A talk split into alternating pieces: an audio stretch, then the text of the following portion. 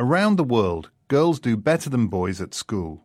These are the findings of a recent study that looked at the test results of 1.5 million 15 year olds in 74 regions across the globe.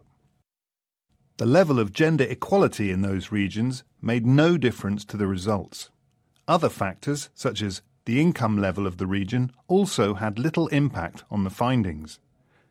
In only three regions, Colombia, Costa Rica, and the Indian state Himachal Pradesh, was the trend reversed, with boys doing better. So, what are the causes of girls' stronger performance? In the UK, girls outperform boys in exams that are taken at the age of 15 or 16 called GCSEs. According to education expert Ian Toone, this is down to the way girls and boys are brought up.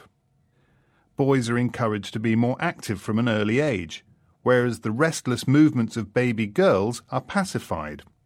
Hence, girls develop the skill of sitting still for longer periods of time, which is useful for academic pursuits like studying for GCSEs. He goes on to say that boys often cluster together in larger groups than girls. Because of this, they are more likely to be influenced by peer pressure and develop a gang mentality.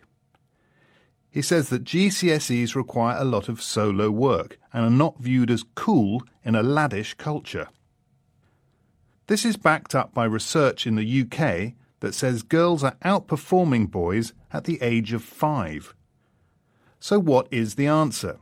Should girls and boys be educated separately? Or do exams and school curricula need to be changed to better reflect boys' skills? These are the questions facing educators in many countries.